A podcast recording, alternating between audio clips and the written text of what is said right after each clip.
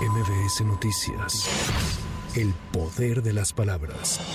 El presidente López Obrador dijo que la detención del fiscal de Morelos, Uriel Carmona, es legal porque el fuero que lo protegía era para delitos de orden federal y se le detuvo por un delito de fuero común al estar implicado en el ocultamiento de la verdad del homicidio de una joven en la Ciudad de México. Legal porque el fuero lo protegía de delitos de orden federal, eso es lo que resuelve la Suprema Corte, pero este es un delito del fuero común, tuvo que ver con el ocultamiento del asesinato de una joven en la Ciudad de México. Había mucho interés en proteger al fiscal de políticos, de personalidades y de integrantes del Poder Judicial.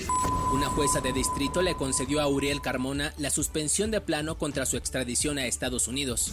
Fuentes de la Fiscalía General de Justicia del Estado de México y del Ayuntamiento de Naucalpan confirmaron que el cuerpo sin vida encontrado esta mañana en dicho municipio corresponde al empresario Íñigo Arena Sáenz, quien fue reportado desaparecido la madrugada del domingo y visto por última vez en la zona de Polanco. El presidente López Obrador indicó que la Fiscalía daría más información sobre el hecho en las próximas horas.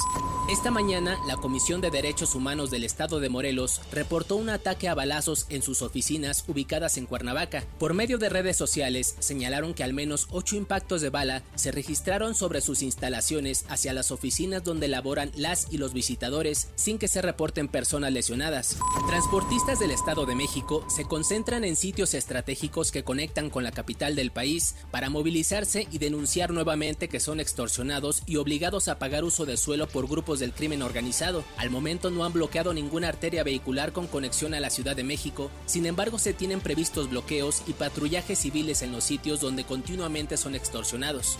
En julio pasado, el indicador de confianza del consumidor, elaborado de manera conjunta por el INEGI y el Banco de México, se ubicó en 46.2 puntos, lo que representó un avance de 0.8 puntos respecto al mes anterior. Para MBS Noticias, Giro Montes de Oca. MBS Noticias. El poder de las palabras.